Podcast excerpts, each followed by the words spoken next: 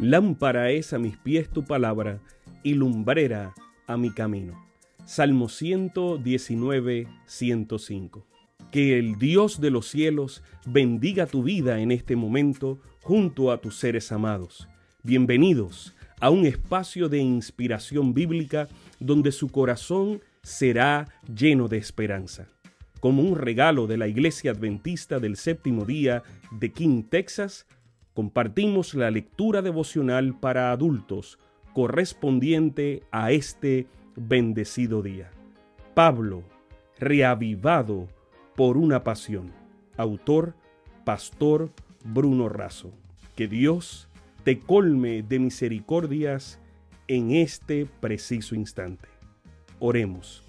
Amante Padre, que en este momento tu palabra trascienda al corazón de quien la escucha, sea sembrada y dé fruto para la vida eterna. En el nombre de Jesús. Amén.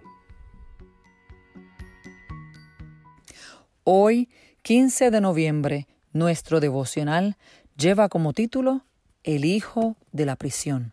El versículo bíblico de hoy se encuentra en Filemón 10:11. Te ruego por mi hijo onésimo, a quien engendré en mis prisiones, el cual en otro tiempo te fue inútil, pero ahora a ti y a mí nos es útil. Pablo estaba preso en Roma y su amigo e hijo espiritual Filemón residía en Colosas.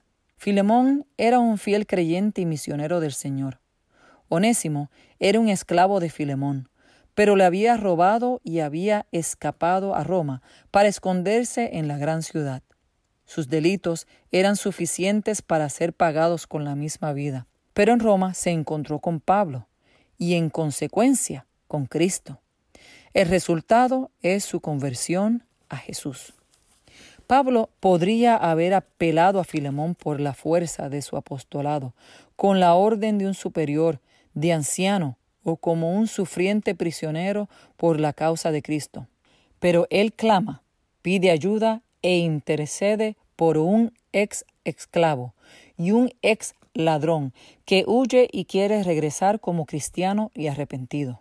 Un dicho rabínico dice así, si uno le enseña la ley al hijo de su prójimo, la escritura lo considera tan hijo propio como si lo hubiese engendrado. Por eso, Pablo dice que Onésimo, que significa útil, es como un hijo que engendró en la prisión. El apóstol, aún preso, seguía engendrando nuevos hijos para el reino de Dios. No dejaba pasar por alto ninguna oportunidad. Onésimo mejoró los días presentes de Pablo. A cambio, Pablo abrió para él los días eternos. El llevar hijos a Cristo es tan importante, o más aún, que traerlos al mundo. Pablo fue el padre espiritual de Filemón, un amigo, un hermano, un compañero en la misión. Para Onésimo, Pablo fue un padre espiritual, un reconciliador y también un compañero en la misión. Pablo vivía construyendo puentes entre las personas, entre las personas y Dios, y entre Dios y las personas. De Colosas, Onésimo huyó como fugitivo, un esclavo pagano. Ahora, él regresa como un hermano cristiano. Por eso, Pablo apela para que sea recibido con perdón y como socio de Dios en la misión de rescatar personas de la esclavitud del pecado. Pablo mira a las personas con los ojos de Jesús. Él en todos los hombres veía almas caídas a quienes era su misión salvar. Como Pablo en Onésimo, Jesús en todo ser humano percibía posibilidades infinitas. Veía a los hombres según podrían ser transformados por su gracia. Sabemos que esta lectura ha bendecido su vida. Compártala, compártala con alguien más e invítele a suscribirse en nuestro canal para mayor bendición. Puede también